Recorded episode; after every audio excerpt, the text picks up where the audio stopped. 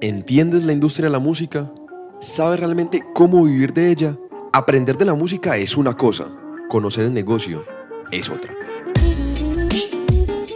Bienvenidos a la segunda temporada del Negocio de la Música, un podcast con el sello de Extra, un espacio dedicado a lo que nos apasiona, el music business. Más entrevistas, charlas y debates del entretenimiento y, por supuesto, el negocio. Mi nombre es Mauricio Velázquez. Me acompaña Sebastián Montaño, socios y abogados de Destra Entertainment Lawyers. Bienvenidos. Y así, bienvenidos todos al negocio de la música, a esta segunda temporada. Mauro, bienvenido también.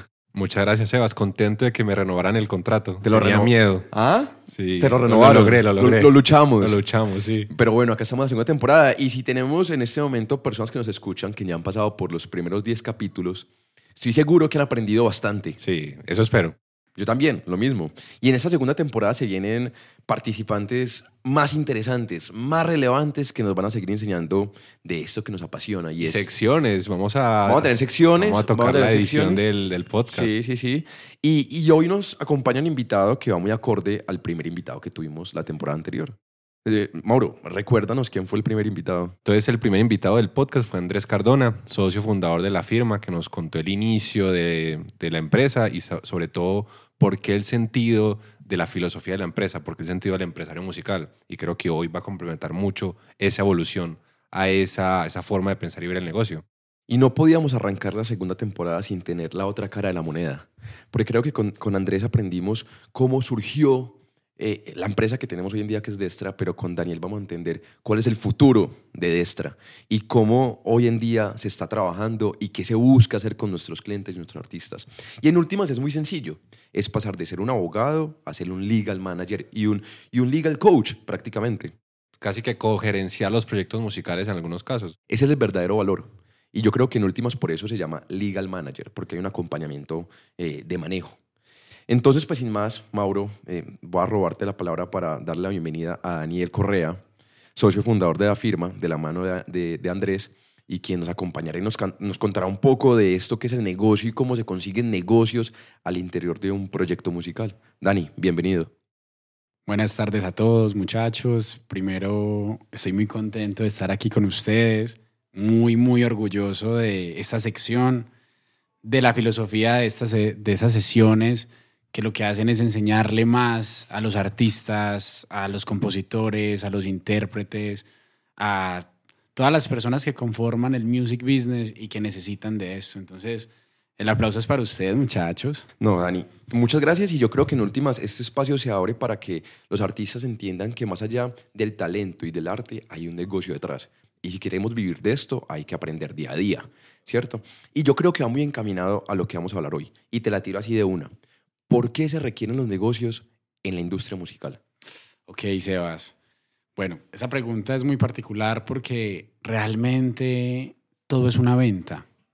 Desde la forma en la que saludas a una persona, desde la forma en la que comes con alguien, desde la forma en la que lo escuchas cuando te cuenta, no sé, una situación, un problema. Entonces, todo es una venta. Cuando nosotros empezamos este proceso, también teníamos muchas dudas, pero nos dimos cuenta que más que vender era encontrar una necesidad de una cantidad de personas que estaban apasionadas por lo que hacían la música y que muchas veces no tenían clara esa parte legal que suele parecer densa, que hay veces uno dice, ay, leyes, entonces números, y, y que hoy en día es tan fundamental para que los artistas no solamente sean artistas, sino también empresarios de la música.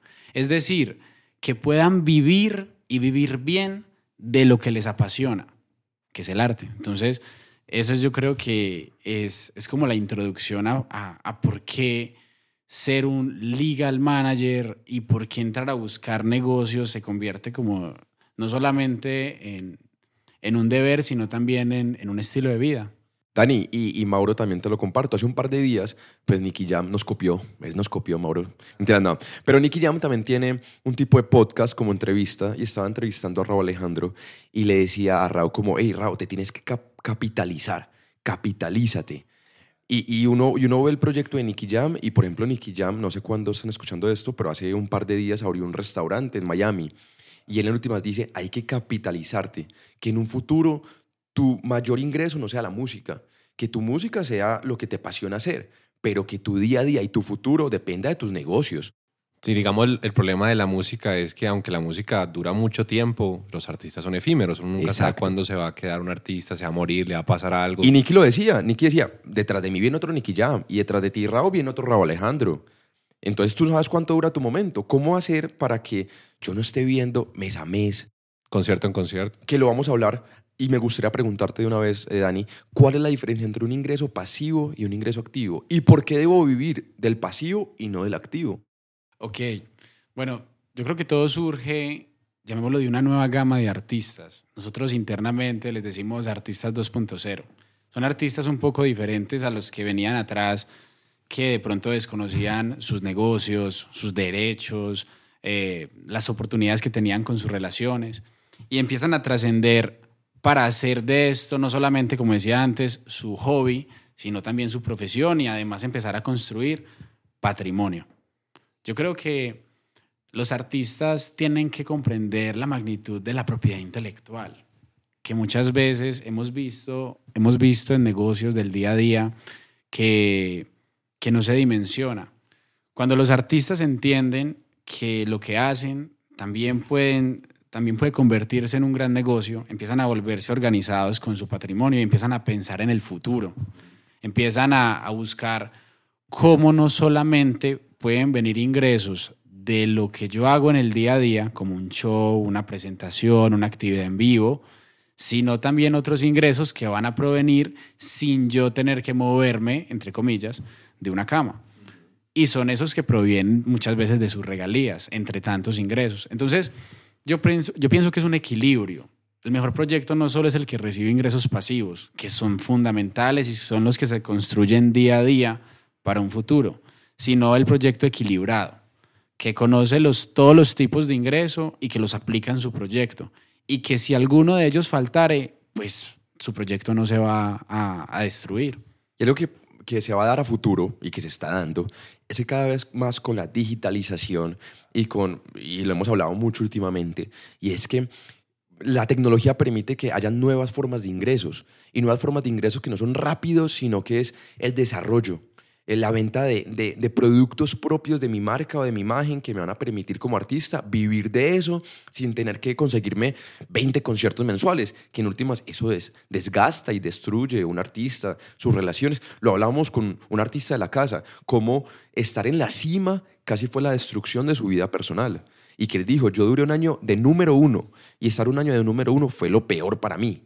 Y él decía, ¿cuándo voy a dejar de ser número uno? ¿O no, Dani? Y total, total. Ese día estuvimos escuchando esa historia muy particular y, y, realmente es cierto, porque cuando los artistas dependen exclusivamente de lo que hacen en el día a día, el día que te enfermes, el día que estés triste, el día que no estés al 100%, ¿qué harás?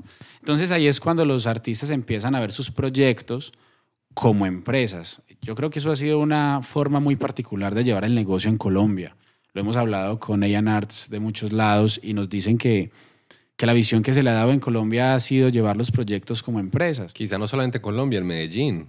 Ok, concretamente aquí en Medellín se han visto los proyectos y se han organizado como empresas. ¿Cómo así que como empresas? Número uno, entienden que hay un proceso, un proceso en el cual, así como para una empresa de otra industria, empieza a cimentarse. Dos, entienden que este proceso, además de tener un talento excepcional que es necesario hoy en día para que sea relevante en los mercados, es decir, los proyectos que no tengan talentos diferenciales escasamente van a avanzar y a perdurar en el negocio de la música, sino también inversiones y equipo, que muchas veces ese equipo no es gratuito, también cuesta. Entonces, ¿cómo hacemos para que esta empresa que se está haciendo se convierta en algo no solamente autosostenible, sino que además genere unas rentas? Y unas rentas que más adelante no dependan solo de mí como artista, sino que ya hayan otros artistas que me permitan a mí recibir ingresos. Entonces, Otras unidades de negocio. otras unidades de negocios. Tienes toda la razón, Mauro. Yo te pregunto, Dani, te voy a tirar una frase y tú me dices qué piensas. Va. Dani, el talento está sobrevalorado. ¿Qué piensas de esa frase? Yo creo, pues primero me encanta, me encanta esa frase, Sebas, porque, a ver, nosotros hemos visto día a día y nos ha pasado mucho en la oficina y es ver personas muy talentosas. O sea, su nivel de talento es tan alto que creo que todos quedamos sorprendidos, pero, pero yo creo personalmente que hay otro factor y es un factor que no reposa en el talento y es la disciplina y la visión. Visión. No es solo disciplina. Yo he conocido artistas talentosos y disciplinados que no tienen visión y no van más allá. Para mí la disciplina representa utilizar ese talento que tengo, bueno o malo, y ser constante. Ser constante. Entender que mi primera canción posiblemente no sobrepase los 10 las 10.000 reproducciones, ni siquiera las 1.000 reproducciones. Y ser feliz con ese proceso. Disfrutarlo. Entender que pasar de 10.000 a 20.000 que para el mundo quizás de la música no sea tan representativo, para mí sí es un avance. Y dejar de tratar de competir con cuán persona conocen o proyecto conocen. No compararse.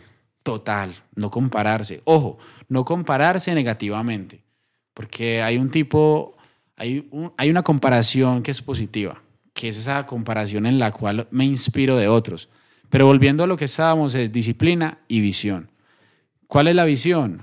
Nuevamente volvemos a, a ver el proyecto como una empresa, a entender que si invierto en ella tiempo, dinero y energía, más adelante esa empresa va a hacer que yo ahorre tiempo, dinero y energía, porque generé un legado, generé algo más allá de, una, de un solo talento o de una sola persona, generé, generé un equipo. Eh, Mauro, te voy a decir algo y no sé qué piensas. Eh, también, es que, es que me vi este video ayer de Nicky Jam con Ok, Raúl Alejandro.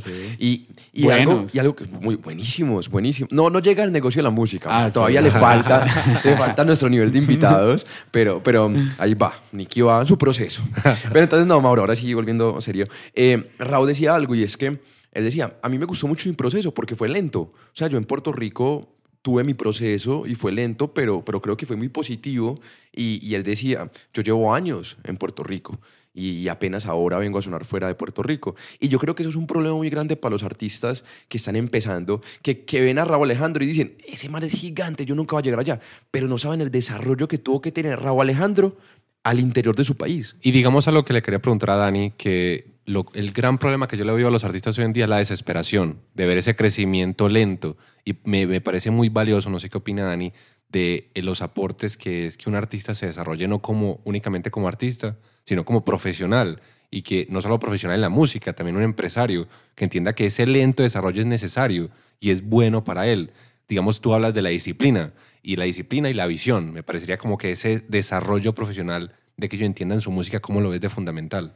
Total. Mauro, yo creo que, que lo, que lo que acabas de decir es muy importante porque los artistas tienen que vivir el proceso. El proceso es algo bonito, es algo que le da sentido. El proceso no es la meta, el proceso es el día a día para llegar a la meta.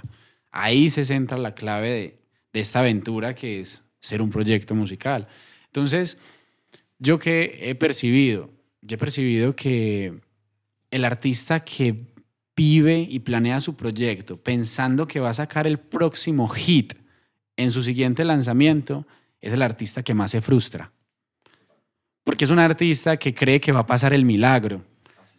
Que confía en ese 1%. Claro, entonces, porque esto se vuelve como interesante, porque hemos visto artistas, ahí entra y juega otra vez, talento, disciplina y visión. Ahí no va el dinero, ahí no van las condiciones socioeconómicas, ahí no van muchos factores que se cree que van. Ahí, ahí lo, que, lo que hemos visto que sucede es que esos artistas que empiezan a vivir el proceso y que empiezan a saber qué es que les vaya mal en una canción, qué es empezar haciendo unos colegios, qué es, empiezan a entender cosas que van más allá.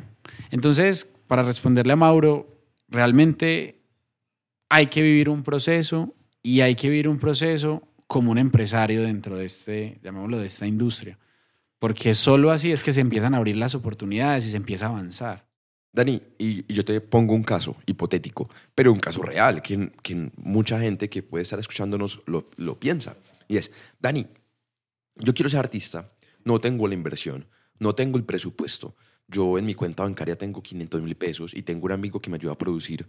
Entonces tú me dices, sí, respeta el proceso, sí, haz un plan de lanzamiento, sí, haz un plan de inversión, pero no lo tengo. O sea, ¿cómo hago para empezar mi carrera musical? Tengo todas las ganas. Por favor, fírmame Sony, por favor, fírmame Manager, que es mi sueño. ¿Cómo hago para empezar? Tengo un amigo productor, tenemos 500 mil pesos.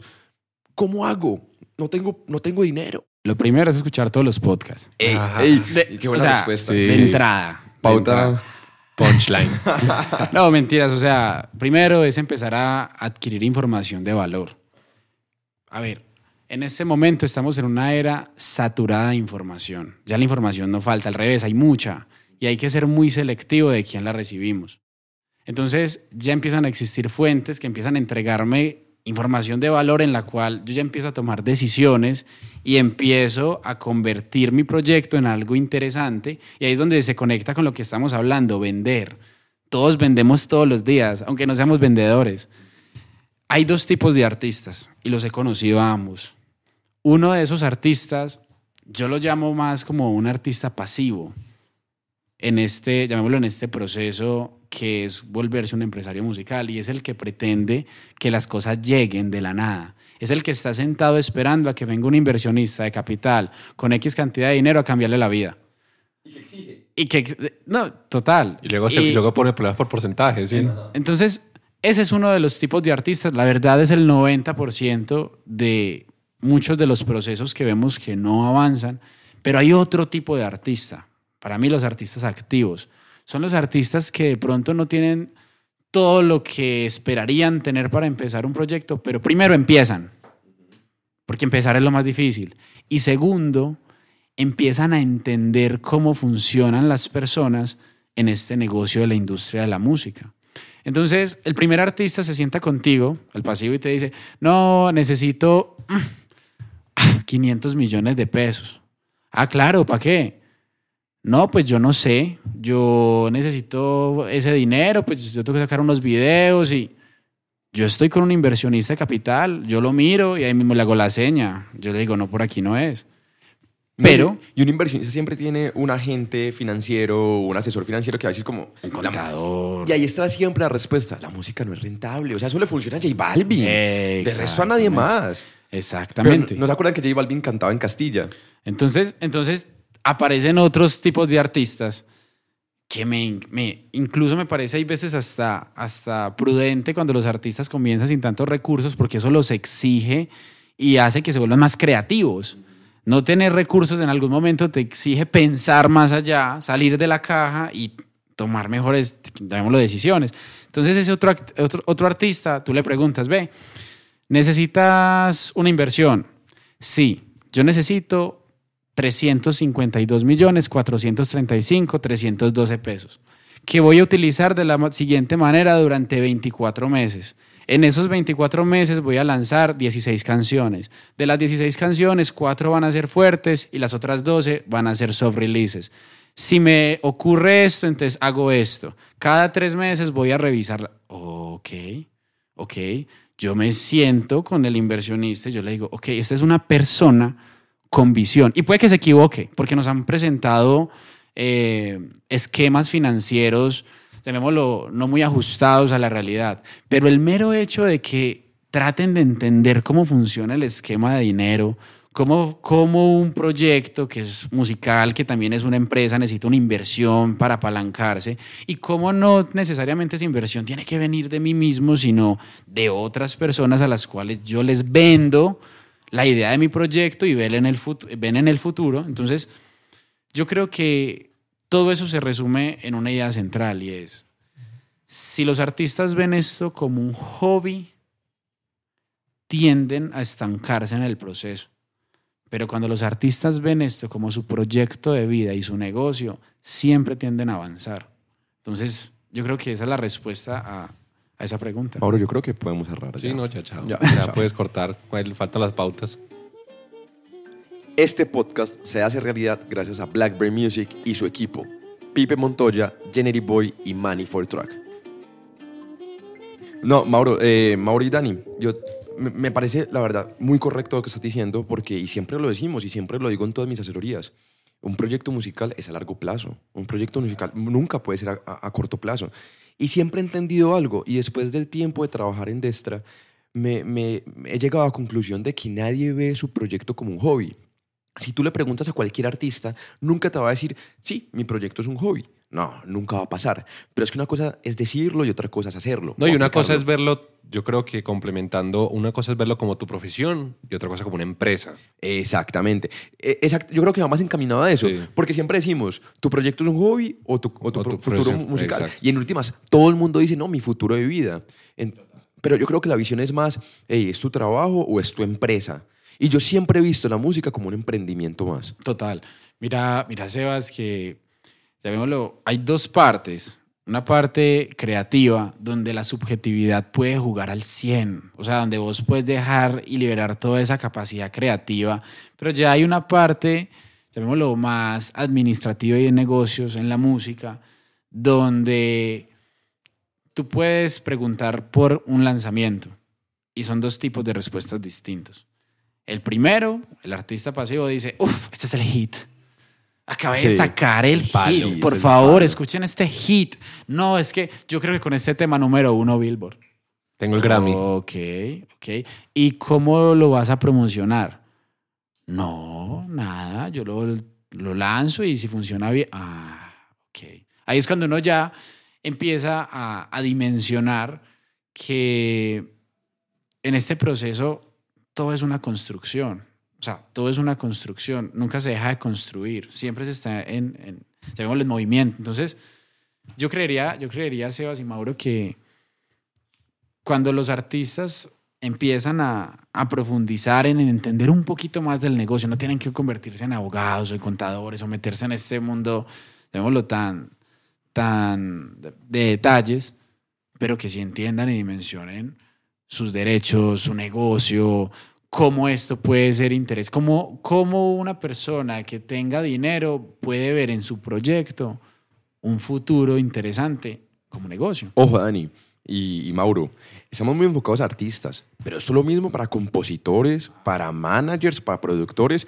Por ejemplo, hay muchos compositores que me presentan una composición, una maqueta y me dicen, esta maqueta es para Maki, esta maqueta es para Gracie, esta maqueta es para Justin Bieber. A mí es me como, llegan muchas maquetas de piso, no sé por qué. Ey, sí, no, esta maqueta es para piso 21. Estoy seguro que ellos la van a querer. Yo digo, ey, pero ¿cuántas canciones ha sacado?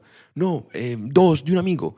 No, entonces, tu proceso. Igual con un productor. Este beat es el mejor beat que me he hecho. Ese beat, ey, maneja un proceso. Todos creo que un proceso, no solamente para artistas, igual para managers.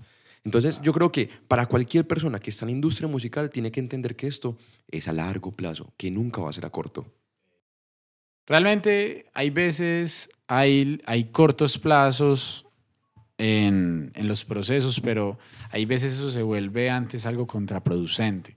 No es pegarse, es mantenerse. Siempre lo hemos dicho. Yo creo que un artista que saque un hit sin estar preparado para peor, sacar un peor. hit es lo peor que le puede ocurrir por muchas razones.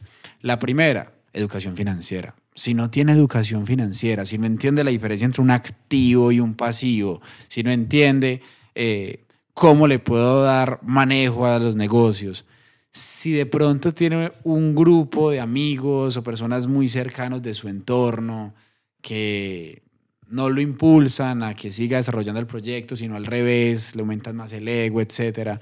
O sea, si no está preparado para ese tipo de cosas, un hit es contraproducente. Y yo creo que mucha gente no tiene, no, no dimensiona la cantidad de dinero que se puede desprender de uno tener un hit. Y eso vuelve Total. locos a muchas personas. Destruye amistades, Mauro. O sea, no solamente hablo, hablamos de adelantos discográficos, editoriales, management, sponsor, marca de imagen, o sea, todo lo que se puede desprender de tener un solo hit vuelve loco a cualquier persona que no esté Y es tan preparada. fácil como que apenas tú tienes un hit, vas a tener una empresa que va a quererlo. Una, miles. Total. Sí, exacto. Va- Van a haber muchas empresas que van a querer ese hit. Y si uno no está preparado financiera y legalmente estructurado, ah, yo firmo el contrato, me van a dar 20 mil dólares por esa canción. Y no firma y no sabe qué. Se dio en vez de licenciar. Mauro, yo creo que este capítulo es una muy buena entrada para la segunda temporada. Sí, yo creo que mucha gente puede tomar contenido valor de acá y aprovechar para reestructurar su proyecto. Y eso, eso nos pasa muchísimo, que, que el artista, eh, y creo que me ha pasado, que el artista nos escucha y dice, hey, yo pensaba hacer esto, pero ok, me toca replantearme cosas. No, y ni siquiera la gente que nos escucha, mismos clientes que llegan a la asesoría, nos contratan y con el pasar del tiempo, ve, no, no, no tomé en cuenta esto, no hice esto y replantean todo su proyecto. A un punto que, y para mí lo que más valor tiene, lo hacen ellos mismos. Exacto. Ya no requieren a un abogado. Entonces, Dani, y ahí viene una pregunta puntual, pregunta rápida. Diferencia entre un abogado y un legal manager. Ok. Yo creo que es el valor que aporta el proyecto. Ok. ¿Por qué? Porque realmente no es hacer un contrato, no es hacer un papel, no es hacer una firma y ya. Es entender la situación y el contexto y tomar una buena decisión, porque es que dos contratos exactamente iguales pueden ser buenos para un artista y malos para otro. Ujú. Entonces yo siento que esa es la necesidad que te va a satisfacer un abogado. Él- tú le dices, hazme un contrato de manager y él te manda una minuta. Y muchas veces quizás no necesitas un contrato de manager, lo que necesitabas era un contrato 360 porque, o lo que necesitabas era un contrato de booking o, o necesitabas otras cosas. Entonces, un legal manager es una persona que, además de que sabe de la parte legal del music business, te va a dar una visión gerencial del proyecto y te va a decir, ok, hagamos este movimiento, traigamos este contacto, cerremos este negocio, proyectémonos a un año, a dos, a tres. También, también públicos objetivos, públicos no objetivos o como se llame, qué es eso, pero que haya una estructura que me permita saber cómo va a ser mi plan de lanzamiento. Total, o sea, estar preparado si pasa la situación A o la situación B o la situación C y que se aferre al resultado. Eh, nuestra profesión es una profesión de medio. ¿Qué significa eso? Que los abogados tienden a no ir conectados al resultado. Pero yo siento que los abogados que hacen historia en lo que, en lo que les apasiona son los que se conectan con el resultado. Son los que se ponen la, el- se ponen la camiseta y se meten al 110%. Entonces, ser, total, ser, total, ser solamente un abogado que entrega contratos, hoy es obsoleto. Quizás antes funcionaba, hoy es obsoleto. Entonces, esa es la visión. Y qué valioso porque también lo decimos del manager. Un manager no es simplemente una persona que yo contrato administrativa, es alguien que debe sentir, vivir y querer mi proyecto como propio.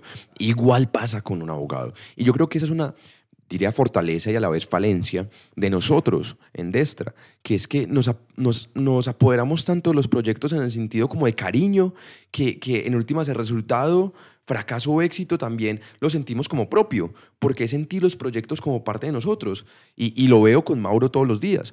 Entonces yo creo que ahí creo que eso marca totalmente diferente entre un abogado que hace un contrato y un legal manager que se mete de lleno al proyecto. Total, total, Sebas. Mira que, o sea, en una perspectiva, un abogado, solamente ser abogado, no necesariamente tiene que ser un líder, pero para ser un legal manager tienes que ser un líder. Y el liderazgo no solo aplica, no solo aplica para eso, sino incluso para los mismos artistas. El mejor líder es esa persona que es capaz de trabajar en equipo y delega. He visto que a los artistas les cuesta delegar. Y digamos algo muy importante que dice Dani, normalmente el, man- el, el abogado en proyectos musicales se ve como el estorbo, se ve como que, el, que siempre pone problemas, como que él pone el, pone el pero, dice el no. Pero mira, Mauro, que eso, eso pasa mucho en proyectos pequeños, pero en proyectos grandes como que empiezan a verle más el valor a ese abogado. O digamos también es mu- mucha culpa del abogado que, Claro. que causa esa sensación, mientras que yo creo que la diferencia con el legal manager es que se vuelve parte del proyecto y se vuelve la mano derecha muchas veces del manager, del project manager, del artista, del gerente del proyecto, que aporta, no simplemente es poner peros, que muchas veces la gente creía que era el trabajo del abogado. Dani, entonces hagamos de cuenta que ya la persona que nos está escuchando hizo un plan de lanzamientos, hizo un balance de gastos fijos y variables, desarrolló su... Ya llegó... Ya a- sabe cuánto le va a valer el proyecto ya en sabe un cuánto. plazo de tiempo. Sí, sí, sí. Ok. Y, y ha hecho, y ha tenido un desarrollo. Y entonces ya estamos en una etapa 2, o que nosotros llamamos en su momento una fase 2.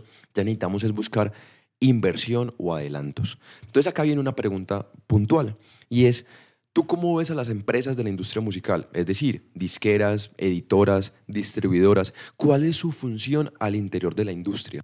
Ok. Sebas, esa, esa pregunta es súper valiosa porque la industria musical cambia constantemente, muta muchísimo. Y la industria musical de hoy no era la de hace 10 años ni la de hace 20. 100%. Entonces, a ver, lo primero, lo primero es entender que empiezan a haber agentes que ya entienden que esta música que se hace aquí en otras regiones es un negocio y están interesados en tenerla y explotarla. Entonces, ¿cómo hago que mi proyecto sea interesante? Tú me decías, listo, ¿cuál es la parte 2? Primero, tengo que hacer un mapa. Yo antes de irme a una aventura tengo que tener el mapa. Yo tengo que saber a dónde voy a llegar. El norte. Yo- el norte. Yo tengo que saber la parte 1. Yo tengo que saber cuánto me va a valer, cuánto tiempo, qué va. Todo puede cambiar de un mes a otro. Ojo, esta industria es dinámica. Esto no es que yo haga un plan a dos años y va a ser tal cual. Ojalá fuera así. Esta es una industria también de riesgo. Por eso es tan rentable. A mayor riesgo, mayor rentabilidad. Lo siguiente es la ejecución. Si yo ya sé que mi proyecto cuesta X dinero y no lo tengo, entonces yo tengo que empezar a traer externos que quieran invertir en mi proyecto, que quieran hacer parte. Y hay muchas formas de hacerlo. Solamente entrando y poniendo una cantidad altísima de dinero como muchos creen. Hay, por ejemplo, actividades estatales, actividades tributarias que hacen que las empresas de los artistas sean más eficientes tributariamente, es decir, que no paguen impuestos de renta, por ejemplo. Eso va a hacer que quizás los inversionistas no escuchen la canción de primera, porque pasa mucho, los inversionistas les mandan canciones y ellos no entienden de este negocio. Entonces ellos les suena esto como igual y no, sé, y no miran el proyecto como un negocio, sino que creen que es como una especie de donación. Pero cuando ellos ven la idea de negocio de un proyecto musical y lo ven como un negocio, entonces empiezan a, a buscar formas de participar y de crecer en esos proyectos. Ya la gente sabe los alcances de la propiedad intelectual, ya la gente ha visto las cifras que pueden recibir los artistas main- mainstream cuando firman un adelanto. Y es lo que vos decías, es venta. Entonces yo vendo mi proyecto en ceros o si vendo mi proyecto como beneficios tributarios, beneficios de economía naranja, mira, si me inviertes, también te vas a beneficiar tú. Claro que es sí. una venta. es una venta. Entonces yo ya no le estoy diciendo, venga, hágame el favor, porfa, de invertir en... mi-". No, yo le estoy diciendo, usted está haciendo un negocio conmigo. Ujú. ¿Por qué? Porque yo estoy haciendo propiedad intelectual y porque se centran muchos factores. La ciudad en la que nos encontramos, el tipo de artistas y la calidad de artistas que tiene, la cantidad de personas que están en el music business, la cantidad de... O sea, hay muchos factores que hacen que se pueda dar. Entonces yo creo que la segunda parte, ya cuando sé qué tengo que hacer, es ejecutarlo. Y ahí es donde se diferencian los artistas que dan el siguiente paso y los que no. Yo creo que esa es una de las partes en las que más se hace el efecto colador. Porque es muy fácil. La idea relativamente hacer esta planeación de gastos, eso no es más que una tarde sentándose de forma organizada haciéndolo. Lo difícil es ejecutarlo. No es, decirlo, es hacerlo. Es hacerlo, es hacerlo. Y es que si yo me comprometí con alguien que quiso meter dinero, que le costó, que, que, que hizo un esfuerzo por estar ahí, yo tengo que responderle.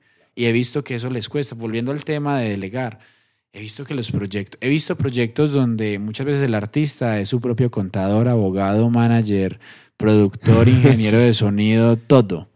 Entonces es imposible ser todo. Es imposible ser todo. O que tiene más personas, pero esas personas no están ca- cualificadas para lo que hacen. Entonces, el manager, no sé, es un familiar Ujú. y puede que uno se quieran mucho y eso está muy bien.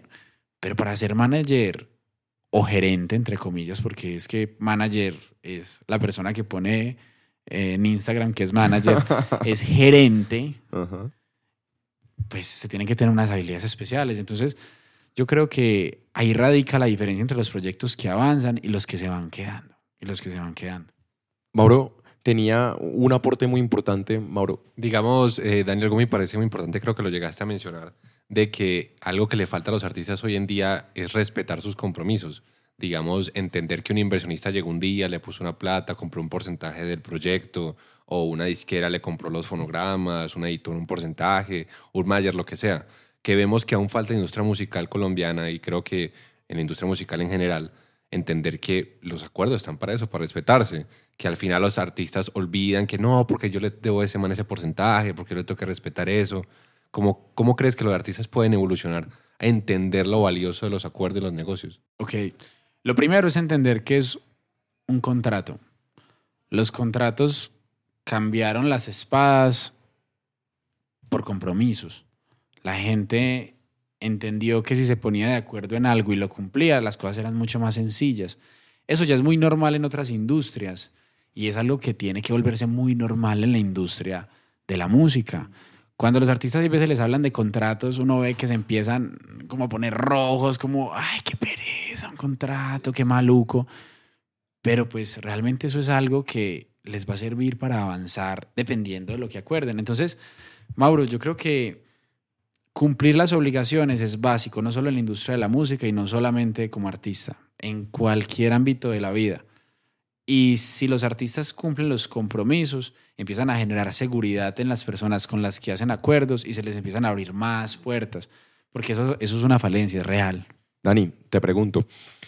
Bueno, pues primero que me contestes, las distribuidoras, las disqueras y editoras, ¿cuál es la finalidad hoy en día? Porque tú algo que me gusta mucho y que profundicemos es que dices que son bancos. En últimas tiene la misma función de un banco, prestar plata y recuperarla a futuro con propiedad intelectual. Total, a ver, tenemos una visión de estas compañías del music business. Que son valiosas, ¿no? Que son supremamente importantes. Total. Y es que, a ver, estas compañías sirven a veces de apalancamiento, porque las compañías empiezan a ver catálogos productivos, más proyección, y empiezan a brindar alternativas como los adelantos, que no son buenos ni malos, solo son eso, adelantos. Lo bueno o lo malo es lo que yo haga con ellos. Y esas, llamémoslo, esas, esos apalancamientos me permiten a mí funcionar como proyecto determinado tiempo. Entonces, más que ser entidades financieras y ya, son compañías que ven negocio en la propiedad intelectual de los artistas o de las disqueras y les dan la alternativa de avanzar con sus regalías o avanzar con sus, con sus dineros que puede que lleguen o puede que no. Obviamente, obviamente hay estudios financieros previos. Eso no es porque sí, porque eso también es un, llamémoslo un mito dentro de la industria de la música y, y es creer que proyectos musicales que no han tenido cierto recorrido, tiempo, están preparados para recibir un, un adelanto. A veces ese adelanto se vuelve contraproducente. Porque digamos, innegablemente, aunque hay muchos eh, estudios financieros, las disqueras y las distribuidoras son responsables, no le van a entregar plata a nadie solamente por, por especulación. La industria hoy en día es, también es mucha especulación, o sea, hay mucha apuesta. O sea, vemos como proyectos musicales, quizá no en cero, pero que su mayor aporte es la netamente especulación de la industria. Vemos como un adelanto, por más grande que sea, termina siendo es la perdición del proyecto musical. Pero es que también yo creo que si uno va a una mesa de negocio con la simple especulación, el negocio no va a ser igual a si yo tengo un proyecto estructurado y organizado. Y ojo, yo no decía que las disqueras, editoras y distribuidoras eran bancos de forma despectiva. No, en última son empresas de las cuales yo me apalanco y ellos obviamente me van a traer un beneficio gigante en la medida en que yo pueda cumplir con esos compromisos. Dani, yo te tengo las dos últimas preguntas. La primera, ¿qué consejo le das a alguien que esté buscando un adelanto? ¿Qué se debe tener en cuenta a la hora de buscar un adelanto? Ok, bueno. Número uno, ¿para qué voy a utilizar el adelanto? Yo creo que no solo para esta pregunta, sino para casi todo en la vida hay que pensar en el para qué. ¿Para qué yo necesito ese adelanto? Si la respuesta a ese adelanto es para hacer crecer mi proyecto y ya tengo un plan para ello, yo creo que puede ser una buena ocasión. Si la respuesta es, no, me quiero comprar, no sé, un pasivo, unos tenis, un vehículo, lo que sea, que no vaya a aportar con mi carrera, creo que es una mala decisión. Lo primero es mirar si, si es necesario. Dos, ¿qué estoy entregando a cambio? Normalmente la contraprestación de un adelanto es la exclusividad, normalmente. Entonces, yo le estoy dando valor a mi exclusividad y estamos en una época la industria de la música donde la exclusividad vale mucho dinero. ¿Por qué? Porque hay muchas distribuidoras, hay muchas disqueras, hay muchas editoras. Entonces, ellos buscan eso. Entonces, hay que saber cuál es el momento idóneo para, para hacer una firma y recibir un adelanto. Sí será el momento. Tengo cercanos en el music business que dicen, esperar es siempre mejor. Y no siempre lo comparto, porque hay momentos idóneos para firmar. Hay artistas que están en su peak y que, y que hacer una firma en ese momento puede representar un muy buen negocio. O pueden no solamente recibir dinero, es que realmente lo valioso no es solamente el dinero en un contrato, un adelanto.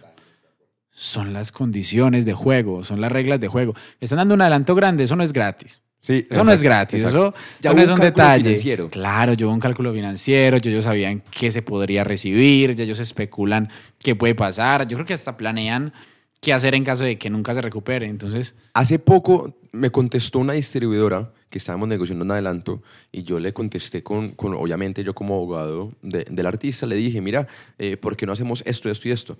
Y me contestó sencillo, no se puede porque nuestro análisis financiero no lo permite. Ya. Uno, Ya. uno, uno cómo compite contra eso, Mauro. O sea, si a mí me dicen financieramente no me da, ¿yo qué le voy a decir? Y digamos algo que me, me, me rescató mucho lo que dijo Dani, que pasa muchísimo porque lo vemos todos los días cada vez que vemos nuevos proyectos y analizamos la data del proyecto, que entramos a una aplicación, vemos el histórico, Ujú. el timing, saber la cantidad de oportunidades que uno perdió cuando estuvo en su Real. momento importante Totalmente. y saber que las negociaciones que estás hoy en día pueden haber sido el doble o el triple en ese momento.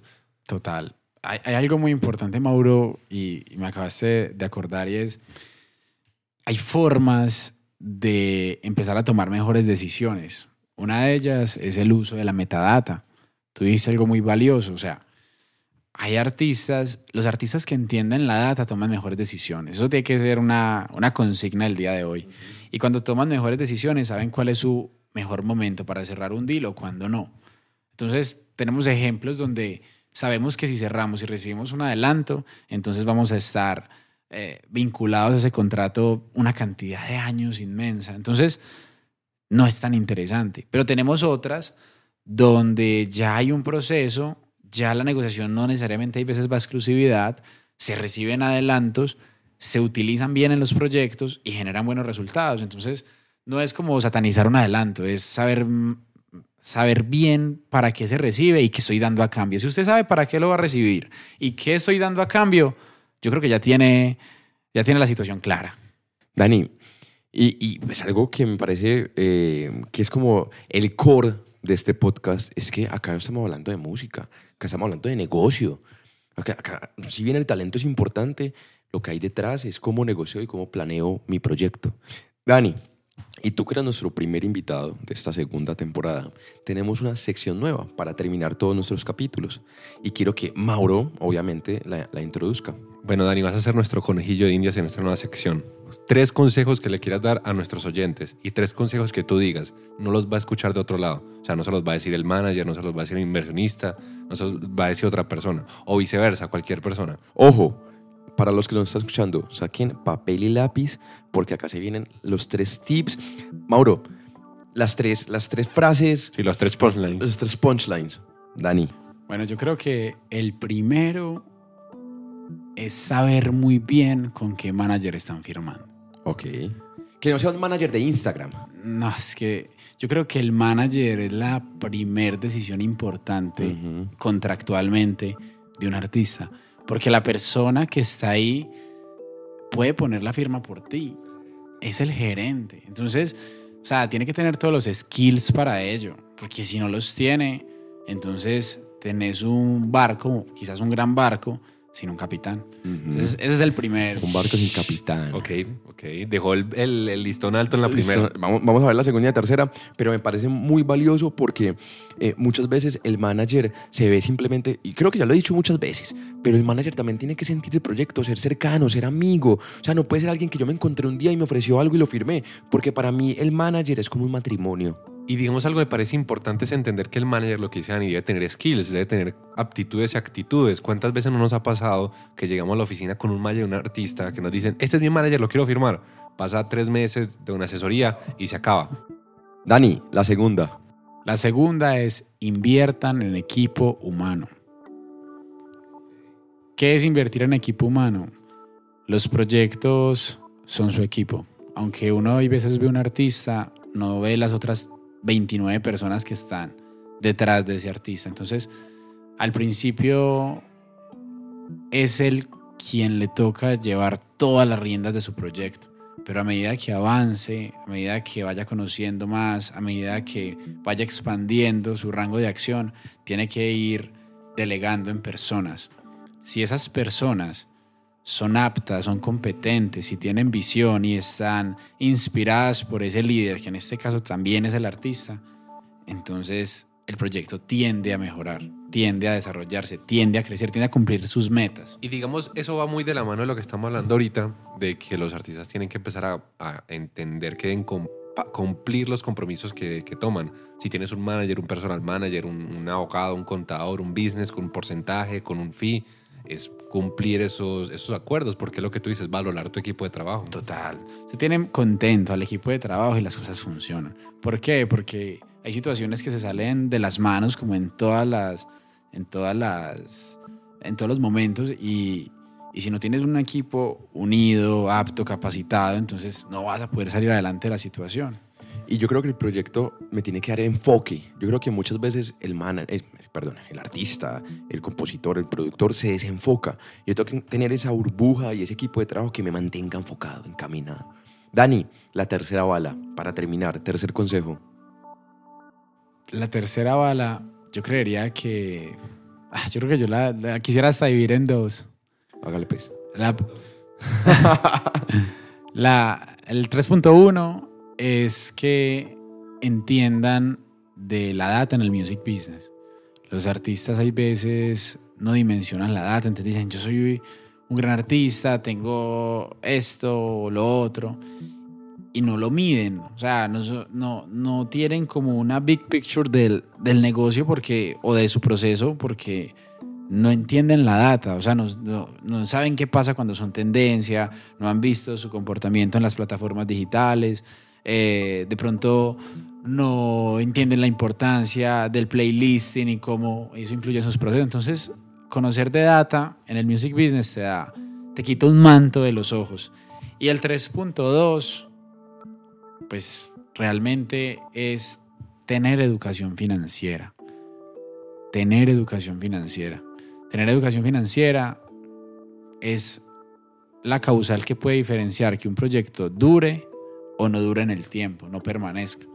Pero cuando los proyectos, o mejor dicho, los artistas tienen esa capacidad o tienen en el equipo a alguien con esa capacidad, tienden a sobrellevar el proceso, el famoso proceso. Y me parece que entender mi futuro en metadata y entender mis ingresos y mis egresos o cualquier cantidad de conceptos financieros va a permitir que mi barco navegue mucho más claro, porque sé cuándo gano, cuándo pierdo y para dónde voy.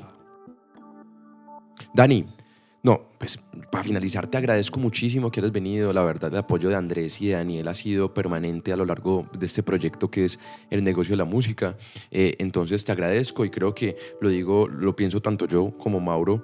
eh, eres un maestro y creo que la- eres un maestro no solamente para nosotros como abogados, sino para muchos artistas y empresarios de la música.